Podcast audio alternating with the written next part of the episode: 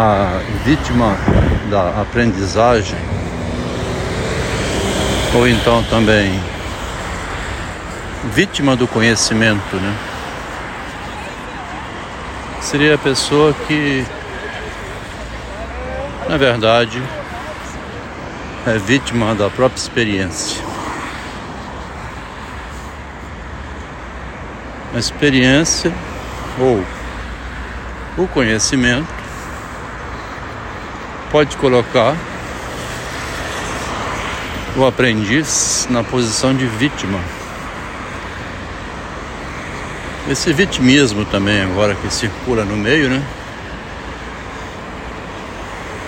Pode fazer com que a pessoa então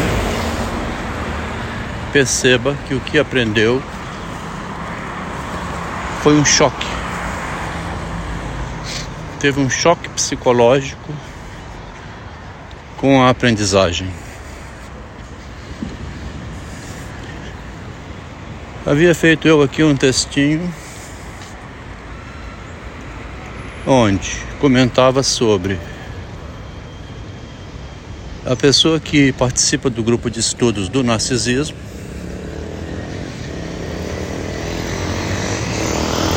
e que vai aprendendo aos poucos nas leituras, vai contribuindo com comentários que é a interpretação subjetiva que faz sobre o que está sendo estudado. E daí a pouco diz que não vai continuar mais, porque o que aprendeu que foi útil para ela e continua sendo, né? está sendo útil ela então sai porque está contribuindo para a aquisição desse conhecimento e ela não quer mais continuar contribuindo. Descobre que estava sendo usada para trazer conhecimento sobre um tema que tinha curiosidade de conhecer E ao perceber que estava contribuindo para esse conhecimento, então use essa expressão. Eu estava sendo usada por você. Eu estava sendo um cobaia, um objeto de estudo. Você me usou como objeto de estudo os seus interesses de pesquisa sobre o narcisismo. As minhas contribuições estavam enriquecendo sua pesquisa, o livro que você quer publicar. E eu não vou mais continuar contribuindo para você ficar reconhecido e famoso, mesmo que eu ganhe com isso. Mesmo que eu, com essas contribuições, esteja aprendendo junto, mas eu não vou mais continuar contribuindo, porque é vantagem para você e não é para mim. Aí desistiu de participar do grupo, porque enquanto participante considerou-se uma pessoa usada, né, explorada. Ser usado e ser explorado é motivo de humilhação, né? Ódio. Preferiu esse caminho do que o caminho contrário, que era continuar as pesquisas juntos. Quando a gente foi descobrir o narcisismo em Descartes, em Kierkegaard, Santo Agostinho, Sócrates, Jung, Freud, Machado de Assis. Quer dizer, uma grande descoberta que é ler esses autores como grandes narcisos inteligentes que souberam deixar uma obra para a humanidade, para pesquisa e leitura, né? Newton, Pitágoras, os cientistas também, que se deram ao trabalho de publicar suas obras. Ao publicar o objeto que nós estudamos durante uma vida inteira nas, nas escolas, ao publicar o objeto, dando prioridade ao objeto sendo objetivo, né? A ciência da realidade é um mundo objetivo. Por debaixo desta publicação existe o sujeito que a publicou. E a gente estudando pelo narcisismo vai ver então a validade do conhecimento, né? Tem o conhecimento que expõe a subjetividade, como fez o Tolstói. Mas há um efeito reverso quando, no caso, por exemplo, Tolstói ou Schreber, há um efeito reverso assustador quando a pessoa se dá conta que, falando do objeto, está falando dele mesmo. Ao expor o objeto, eu me exponho junto do objeto. E é impossível eliminar. Numa fórmula matemática da física, como a fórmula de Newton, na fórmula não tem o Newton, mas tem o nome do inventor, que fica fora, né? Voltando aqui então, no início, né? A gente é vítima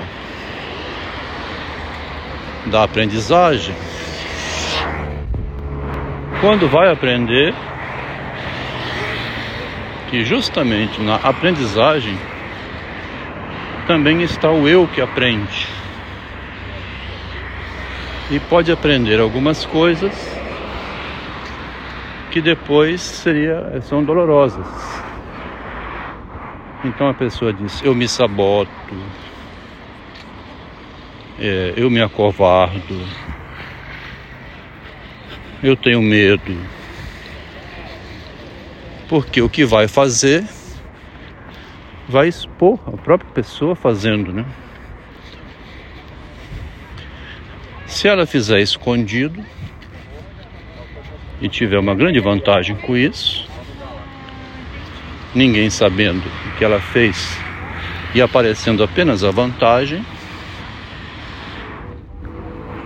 quem sabe o que foi feito escondido para alcançar aquela vantagem, se publicar, vai ser um choque para a pessoa, né? Eu em minha vida não passei poucas vezes por isso, não, passei muitas, desde criança.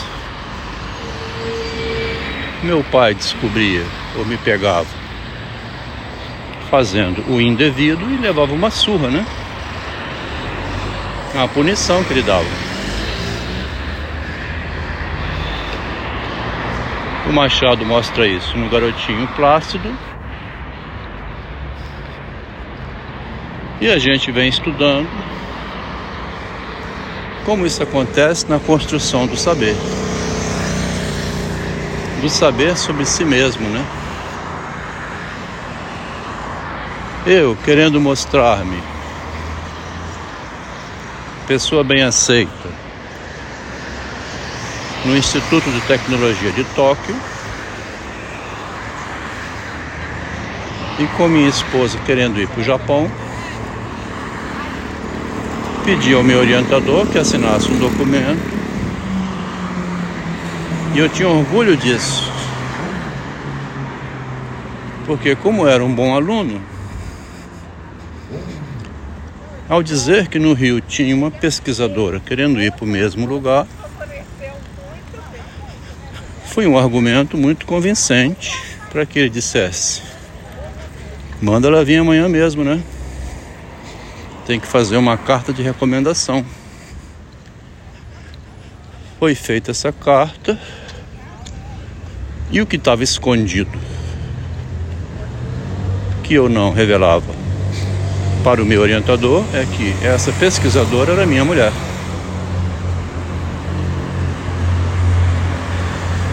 Quando foi se aproximando a hora de ela ir, ele veio me perguntar mais detalhes sobre ela. Eu me senti acuado, pressionado contra as paredes, né? E o medo fez surgir um choque psicológico. Quer dizer, foi o meu narcisismo, a minha vontade de me mostrar é, o herói, né? O menininho que quer se mostrar grande lá em Tóquio e que eu, na minhas psicanálises com Rui Perini e Alberto Murta, cinco anos com Rui Perini, de 90 a 95, e 13 anos com Alberto Murta, de 2003 a 2016, nenhum dos dois me questionou mas como a sua esposa foi parar no mesmo departamento, na Vale do Rio Doce, depois em Tóquio? Porque eu ia escondendo do meu gerente e do meu professor que ela era minha mulher. Aí entra agora o narcisismo dela, né? O narcisismo dela era publicar para a sociedade que ela tinha sido a primeira engenheira a entrar na Vale em 1984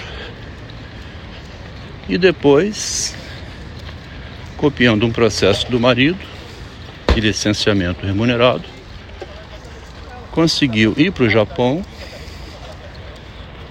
sendo que nunca informou isso ao próprio marido. Então, voltando ao início, tem um tipo de aprendizagem que faz a pessoa se tornar vítima do que aprendeu, né?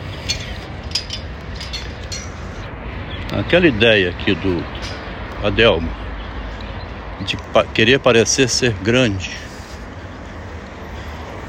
diante do próprio professor e das pessoas. Aquele homem que é inteligente, que consegue que o seu orientador assine um documento para que a mulher vá para o Japão. É um gesto infantil.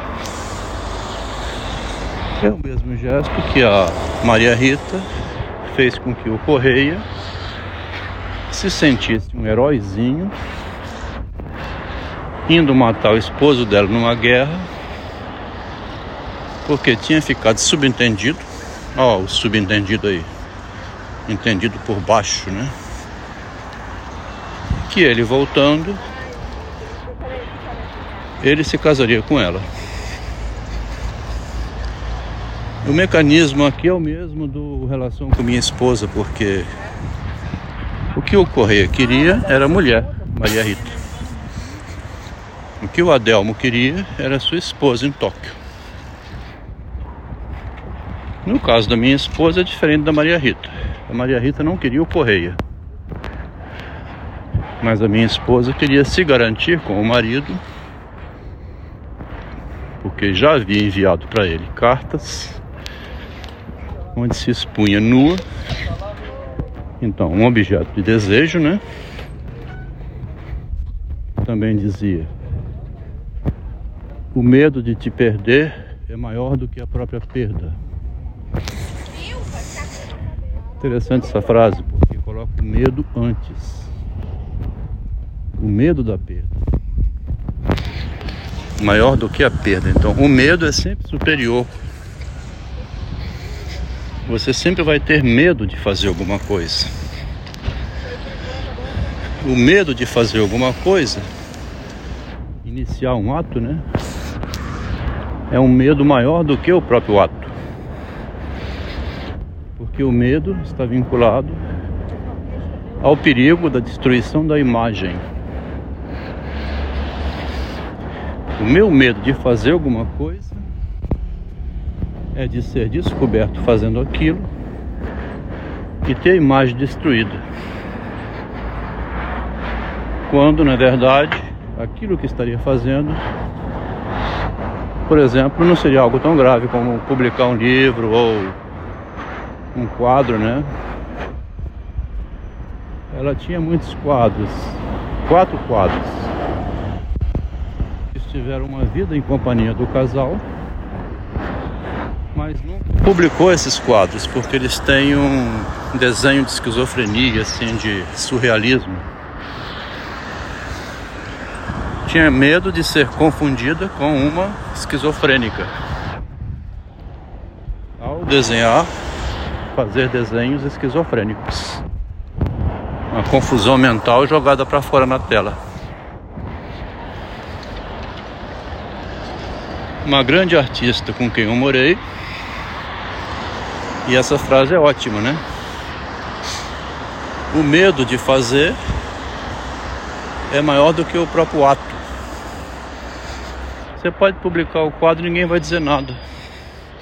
Era um medo imaginário, né? Voltando ao início mais uma vez. Vítima de uma aprendizagem aquilo que aprendeu foi como se fosse um ferimento. É como se um aluno entrasse num curso, aprendesse e depois quisesse processar quem deu o curso, julgando-se vítima do que aprendeu nesse curso.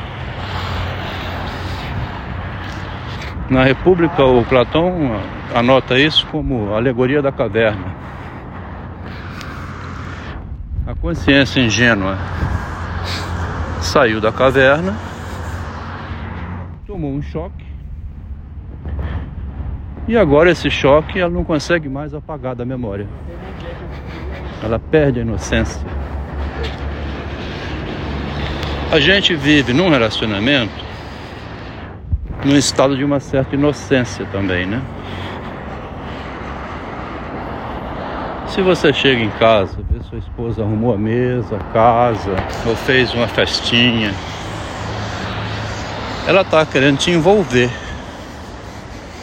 te conquistar, quer que você elogie, fazer o agrado, para que vocês dois fiquem no envolvimento afetivo.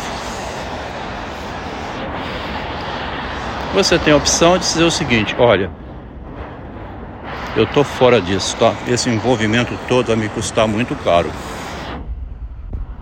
Eu vou, da parte de hoje, vou morar num, numa parte hotel, viver em restaurante. Quero morar só. Morar com alguém tem um perigo de o um envolvimento te fazer escravo desse envolvimento. E você depois descobrir que estava sendo usado. Como foi dito mais atrás aqui, da pessoa que saiu do grupo de estudo, dizendo que era vítima do próprio estudo. O que ela trazia para o estudo, que ajudava a compreender o estudo, revelava também as estratégias íntimas da subjetividade dela. Aí ela estava se dando a ver, né? Se expondo. O estudo da subjetividade gera um paradoxo, então, uma contradição, né? Você revelar as suas estratégias para o analista fica desnudada diante das próprias estratégias que arma. Esse conhecimento em espelho é chocante, né? Você vê no espelho, como viu Maria G, o potinho de, de creme de leite, né? Que ela tinha roubado no supermercado. Aí os pilantras passaram a ser os outros, todo mundo, não somente os vigias. E ela não suportando mais a realidade, sob um olhar externo, vindo sobre ela um olhar de ladra, se matou. Quando eu fui ver que é, tinha sido um erro meu enganar meu professor, eu internamente não conseguia associar isso a todo um abatimento psicológico. Como pode algo tão menor, né? Mas não era menor não. Podia ocasionar a expulsão do casal do programa de mestrado em Tóquio. Eu não conseguia conectar logicamente por dentro a relação de causa e efeito da minha responsabilidade com o meu ato. E, e esse acontecimento foi o mesmo que levou a esposa a o tempo todo negar a responsabilidade dela com o ato dela. Já comentado antes, atos que vieram da atitude dela precipitando sobre o menino adotivo um conhecimento para o qual ele mesmo não estava preparado em receber. O menino foi vítima de uma aprendizagem que ele vinha tendo, mas ele não compreendia o que os seus pais queriam dizer com aquilo. Em 2001, portanto, 22 anos atrás, a esposa foi ensinar o menino que ele era adotivo, sem que ele pudesse compreender o que ela queria dizer. E quando ele compreendeu, tomou um choque. Um choque que fez com que ele se tornasse o defensor de si próprio. O choque é isso. Como é que vai se defender, né? A minha esposa se defendeu excluindo o marido da convivência. Quando ela me deu um choque em 2003, eu aproveitei o choque para estudar psicologia. Quando ela tomou um choque, sendo anunciado para ela pelo empoderamento excessivo a destruição que vinha promovendo no casamento, quando ela começou a se ver assustada, vendo o marido mostrando na cara dela o que ela fez para ter todo o poder que tinha, ela, ao contrário de recuar, como fez o marido, indo estudar a questão da imagem, que no caso do homem, o marido, foi estudar na psicologia e compreender que para o homem